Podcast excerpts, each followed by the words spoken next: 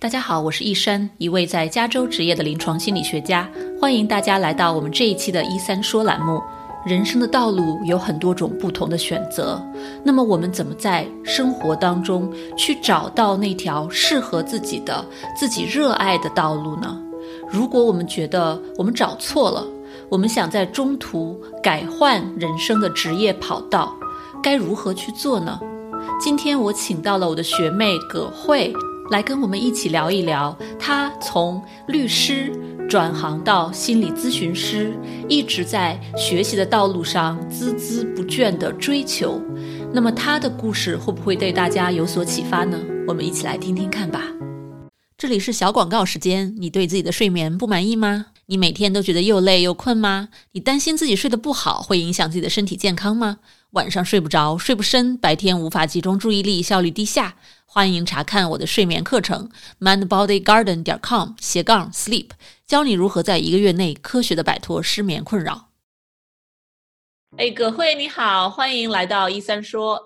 哎，你好，医生，谢谢你邀请我来你的频道。您自己这边呢，好像在自己的学习的内容、职业的方向选择方面，是经历了很多次转折的，所以我是呃非常想更多的了解一下。具体这个人生中经历了哪些职业跑道的这种转换？对，没错，你说的很对。我的这个职业跑道的转换呢，用两个字来总结，可能就是折腾。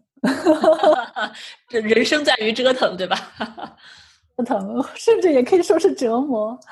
嗯，我在国内的时候呢，是读法律的。我是法律专业毕业的，然后大学毕业之后呢，考了律师执照，就开始到这个一个上市公司里面去做这个法律顾问。做了几年之后呢，就就有点厌倦了，就开始就开始考虑呃选择的这个方向。那个时候倒并不是说要已经决定了脱离这个法律的这个专业，我还是很蛮喜欢做律师的。实际上，嗯，但是呢，那个时候是想给自己呃放一个假。从原来的这个公司的环境里面抽身而出，然后，呃，做一个所谓嘛美国人说的这个 soul searching，嗯，做一个对自己灵魂的一个追寻，啊，所以我就跑到了从深圳跑到了北京，嗯，去那做一些进修。但是呢，机缘巧合，在那边的时候呢，嗯，才了解到说，哦，原来出国实际上也并不是一个遥不可及的梦想，嗯，那个时候。也是由于自己的这个专业背景的关系啊，还有自己兴趣的关系，选择了社会学，所以说又来美国读了社会学的这个呃硕士，然后又开始读博士。但是在读博士的过程中呢，嗯，又折腾了一次。就虽然是在读博士的过程中投入了非常多的时间和有精力，也做了很多的挣扎和努力，但是还是在临门一脚的时候啊，就决定。离开这个学术的以研究为主的这个职业跑道，从社会学后来就又转到了这个心理心理专业啊，所以说我就是我现在正在学习和从事的心理咨询和心理治疗的这个方向。嗯，哇塞，这个真的是一个非常曲线的，但是感觉非常 excited 的这样的人生轨迹，从法律到社会学。到心理这个咨询这方面，还不只是说心理的理论方面，而是更多的实践方面。真的感觉是理论结合实践，到理论再回到理论结合实践，而且这个不同的领域的跨度也是非常的大。呃，对，即便虽然说是都可以，呃，总结是一种行为科学。嗯，这个大的框架里面的，但是就像你刚才，嗯，非常一针见血的指出来，嗯，它是一个实践，在实践和理论、抽象和这个具象之间蹦蹦跳跳，相互跳来跳去、跳去，寻找一种平衡的过程。实际上也是一个，嗯，从我的角度来看待自己，不就是这么多年在转换职业跑道的过程，实际上也是一个寻求自我的过程。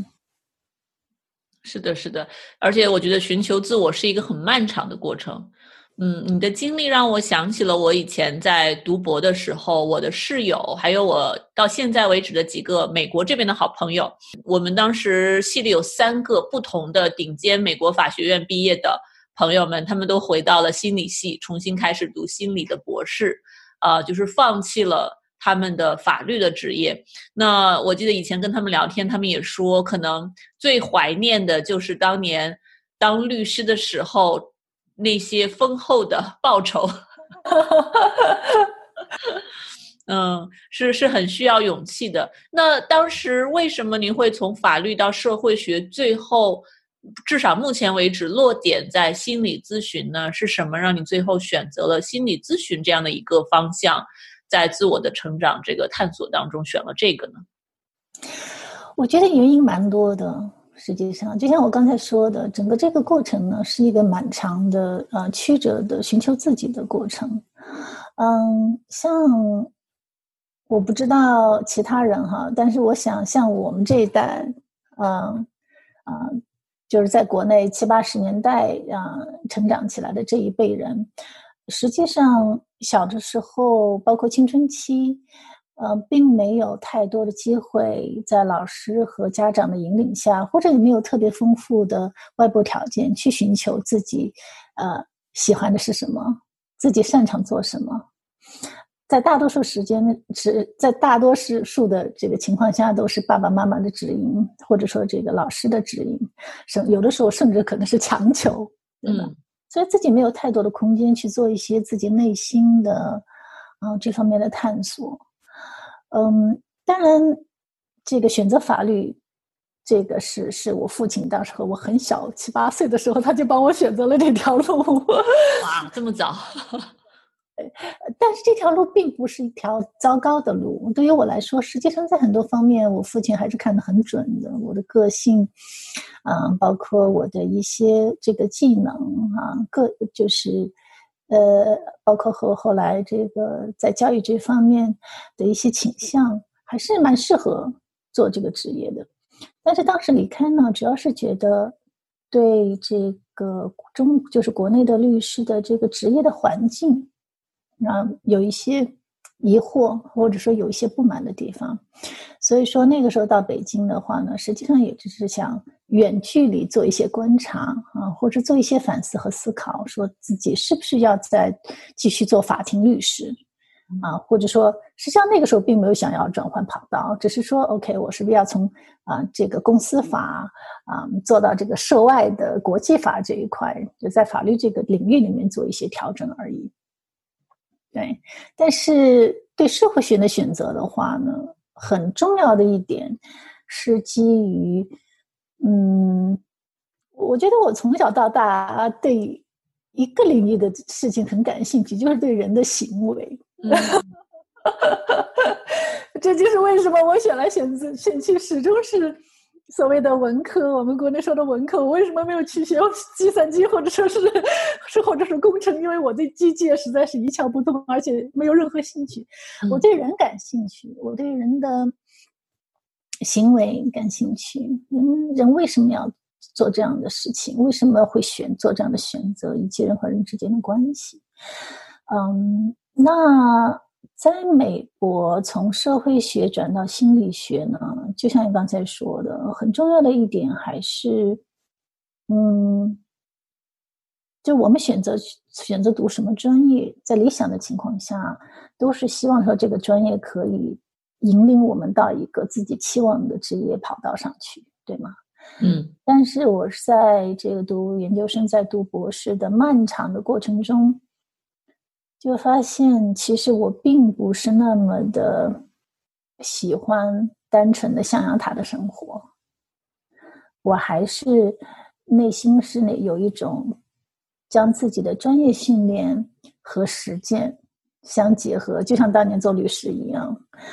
嗯，就是能够以自己的这个专业训练和专业知识，能够切实的给他人带来帮助或者他人带来改变，这样的一个呃非常深沉的、非常真实的、真切的一种期待，这是我对自己职业选择很重要的一个期待或者是标准。嗯，但是象牙塔里面你也知道，你也是在象牙塔里面，嗯，对，那种做学术、做研究不是那么接地气，然后就是以发表发表论文去开会，在一个小圈子里面，嗯，互相评价这样的生活，对于我来说没有什么太大的意义和满足感。真的是，嗯，非常非常能够感同身受，就是感觉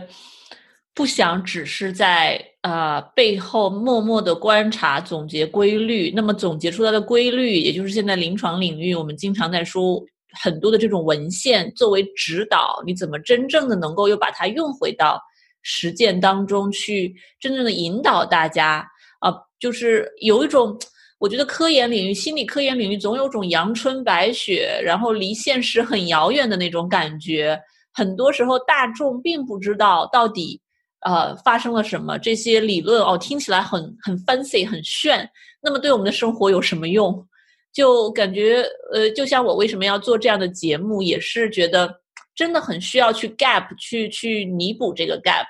学术界的这些很专的。东西很干的东西，怎么能够真正的切身的用到我们实际的生活当中？呃，我个人来讲也是不喜欢单纯做研究的。虽然我对研究也有热情，研究是一个我不想彻底放弃的东西，但是我也是很喜欢跟人能够有直接的这样的一种应用沟通。所以在你在您提到这方面的时候，我觉得也是很有共鸣。对。就这就回到了你一开始说的这个，呃，理论和实践，对吧？他们两件是，他们两者是一个怎么样的互动的，或者是一个平衡的关系？呃，不同的人的话，真的是，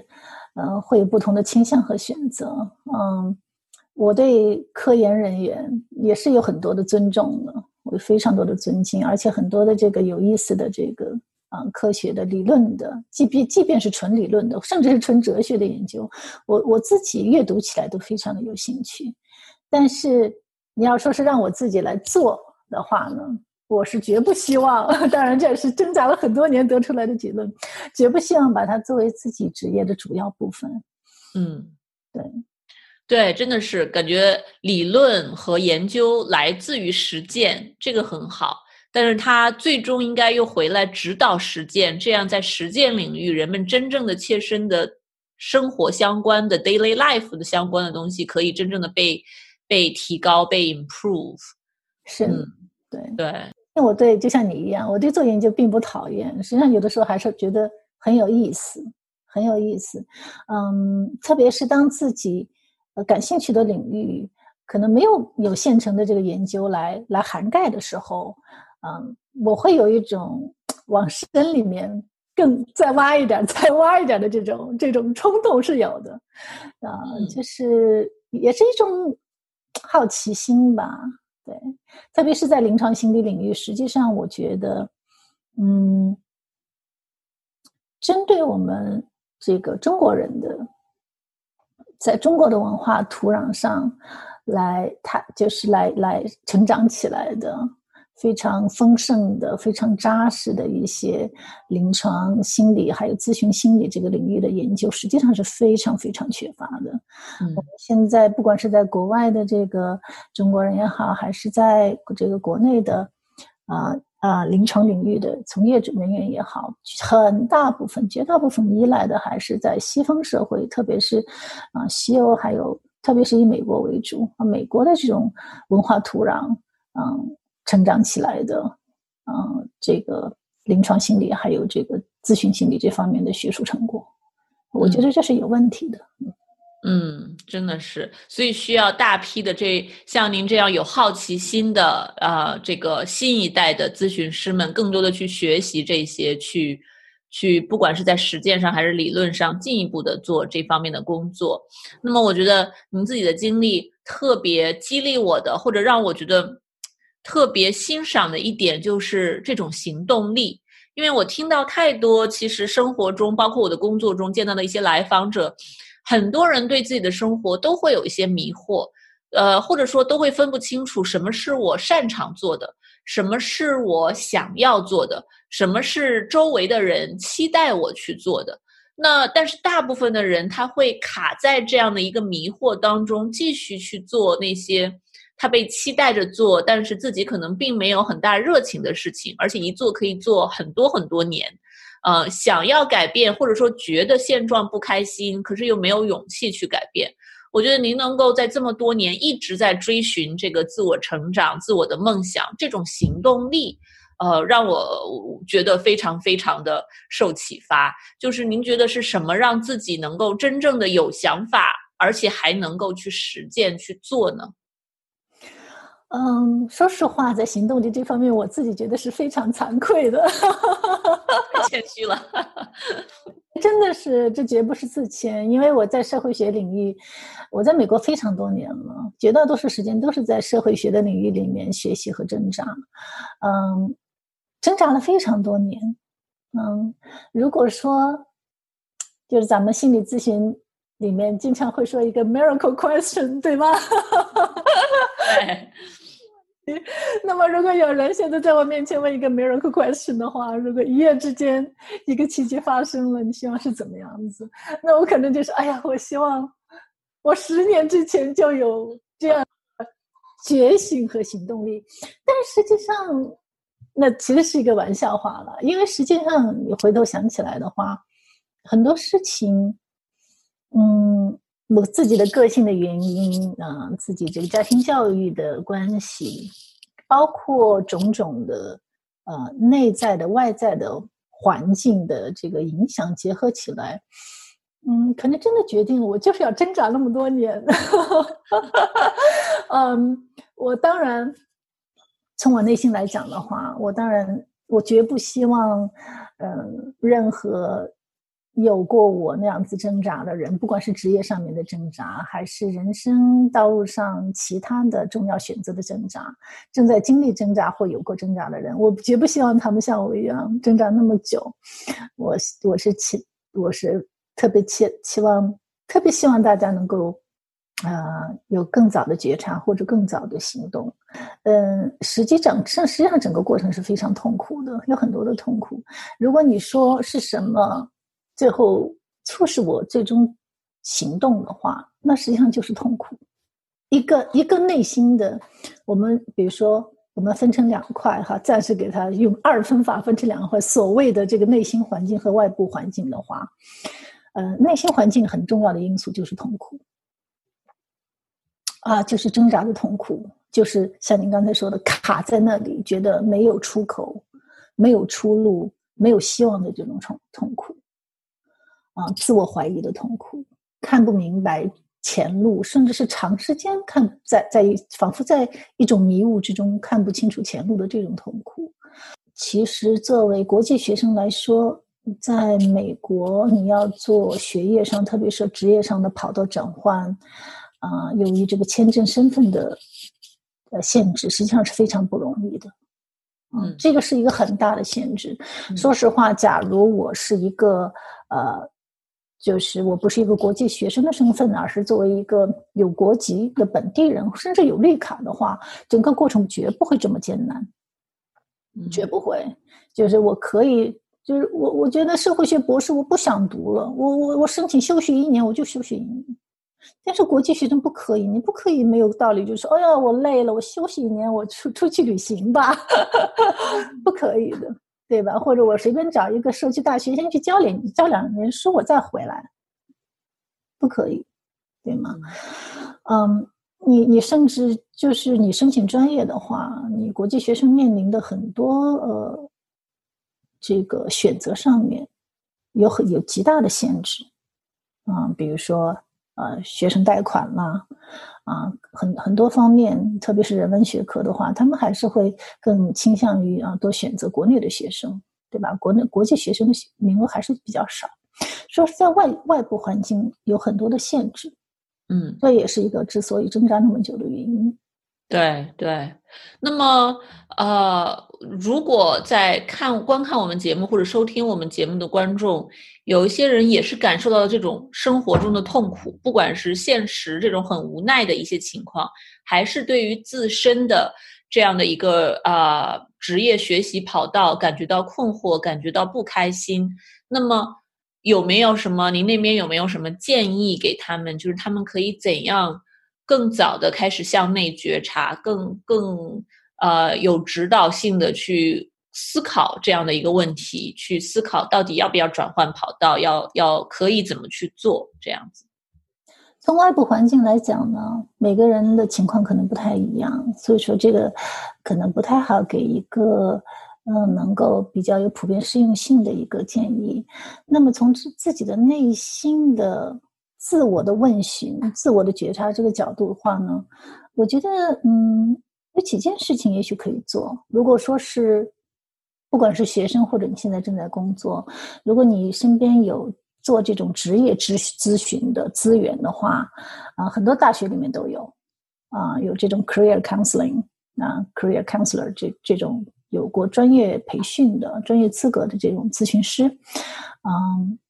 可以去去跟他们做一些咨询，对，嗯，也许从他们那里得不到一个非常圆满、让你突然醍醐灌顶一般的一个答案，但是他们受到的专业训练的话呢，也许可以帮助我们做一些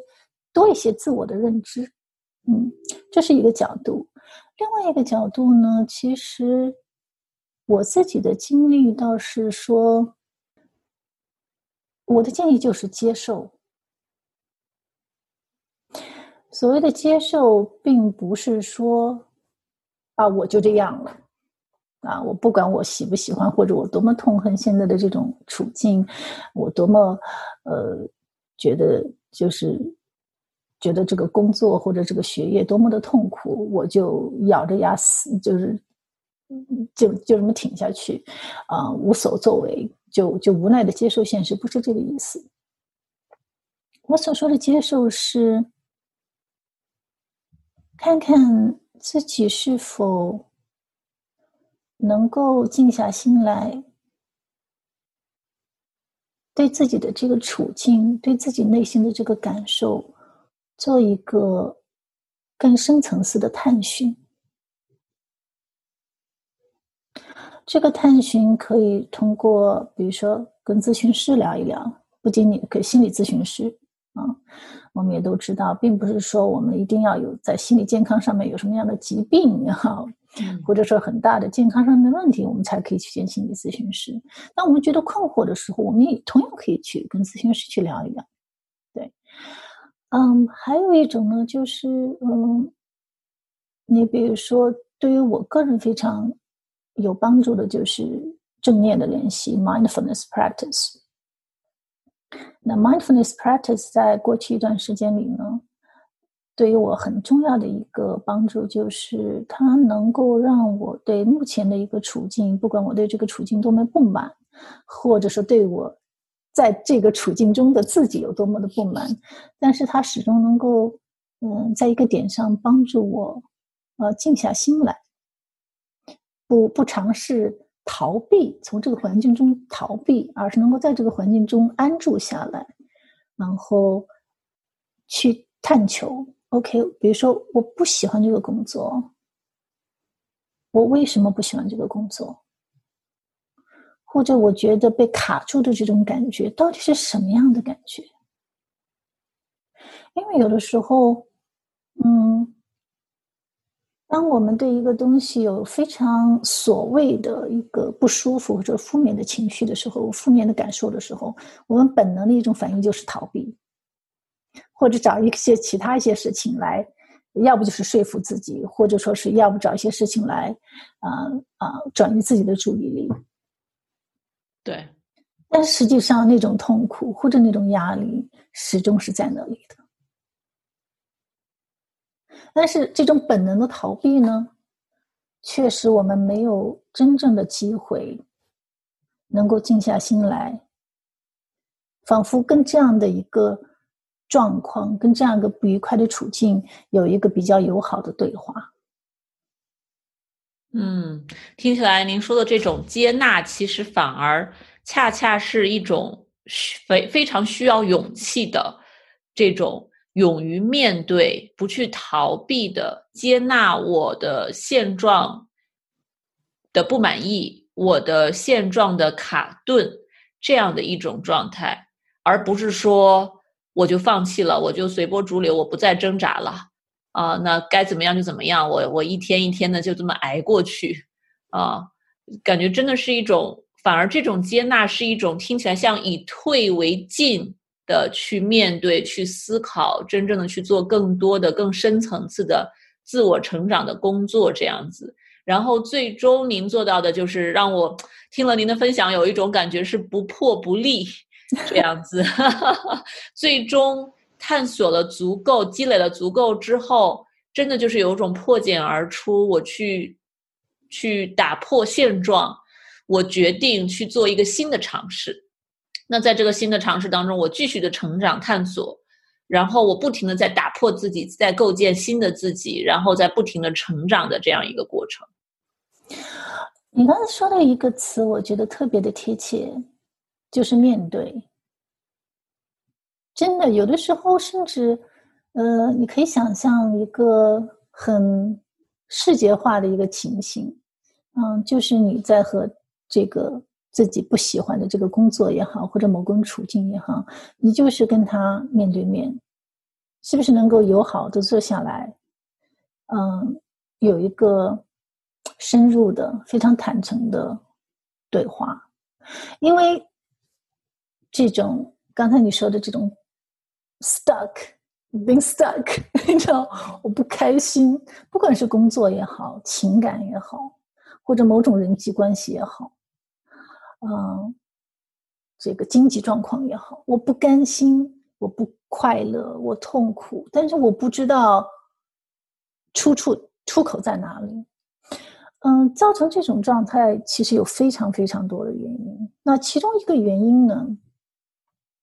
也是因为说很多人觉得，哦，我我很清楚我不喜欢这种状态，或者我不喜欢这个东西。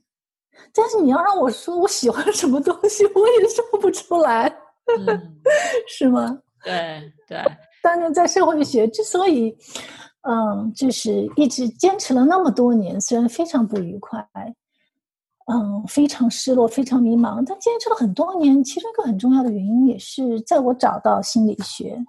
之前，心理咨询之前，我不知道我自己想要做什么，我不知道什么才是我的所谓的归处。就是我离开这个路径之后，还有什么路径让我选吗？我看不到那个路径。那我如果在这个待下，在这里待下去的话，我还好。不管怎么样，我至少还是走在一条路上，对吗？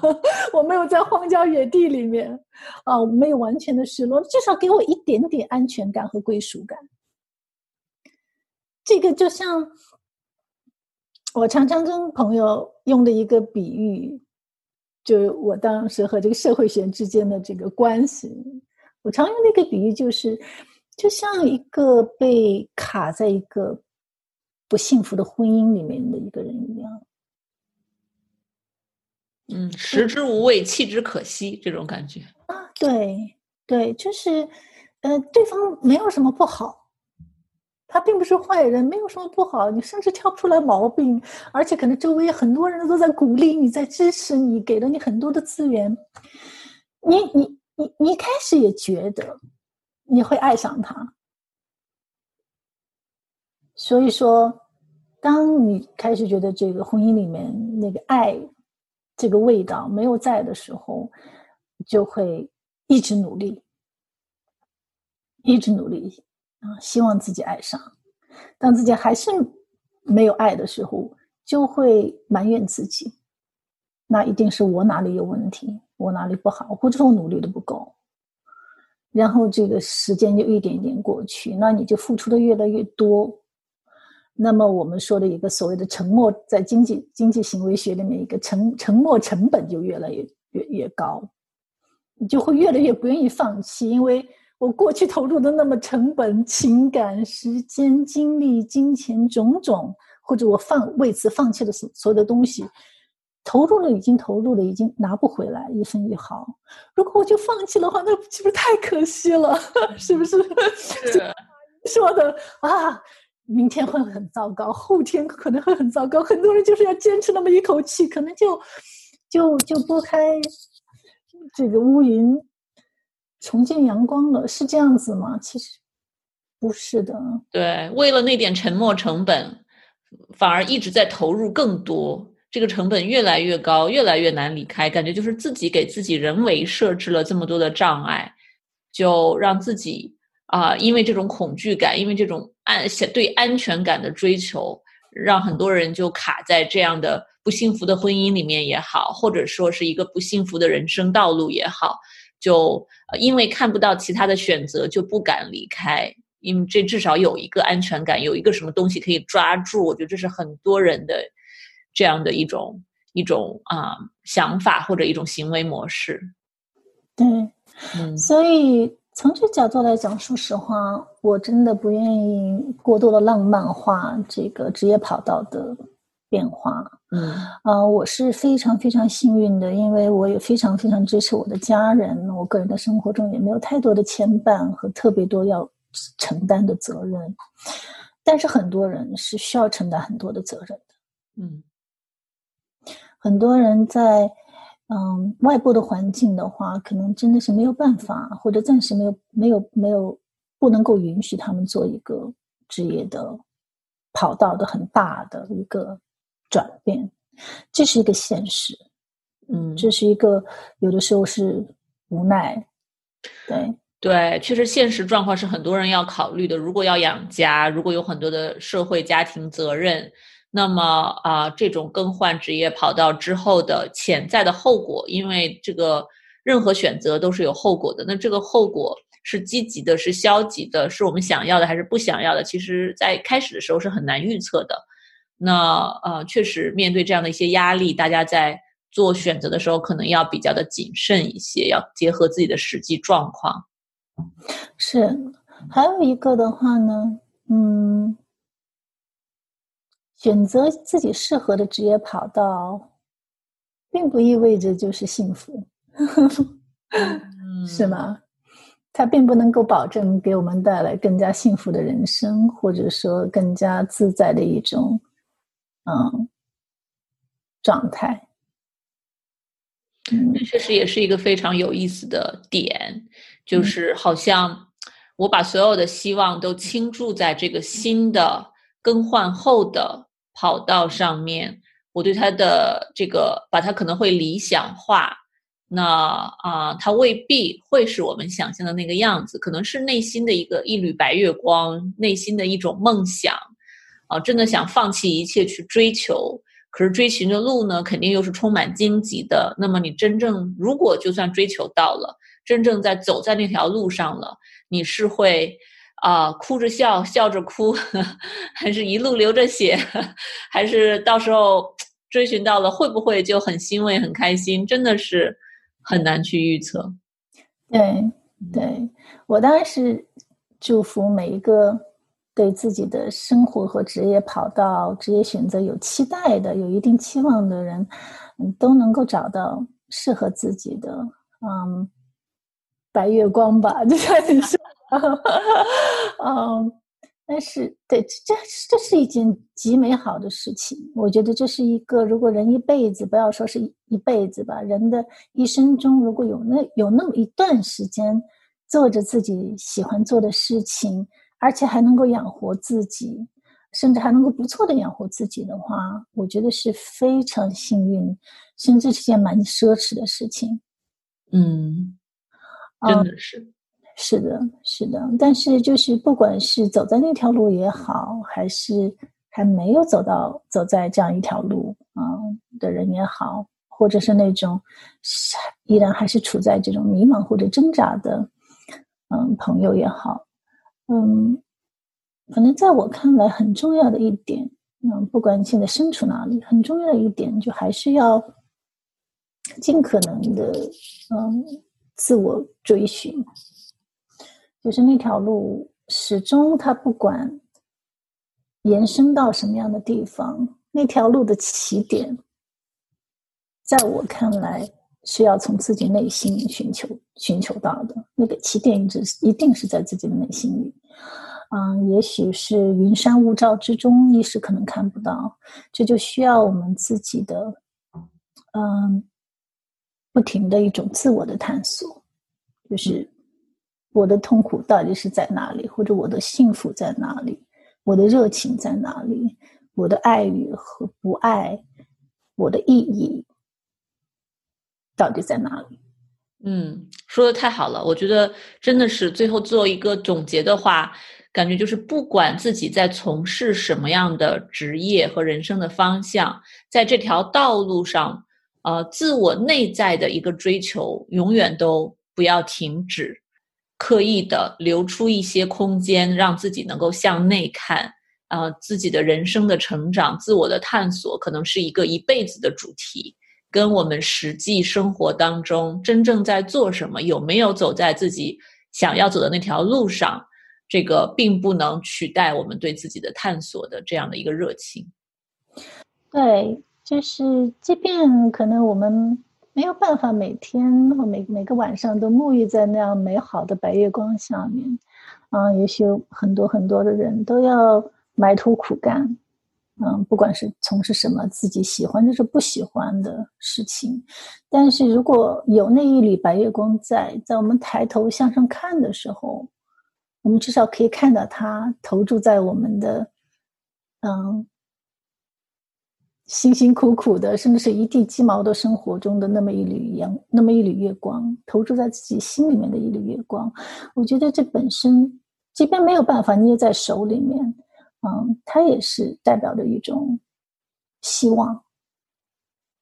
嗯，对，希望真是太重要了。让我们一起心怀希望，继续往前追寻我们人生的道路。嗯，非常感谢葛慧今天来到我们的节目，跟我们分享了这么多非常真实的，啊，也是非常鼓舞人心的这样的您自己的人生的道路的经历。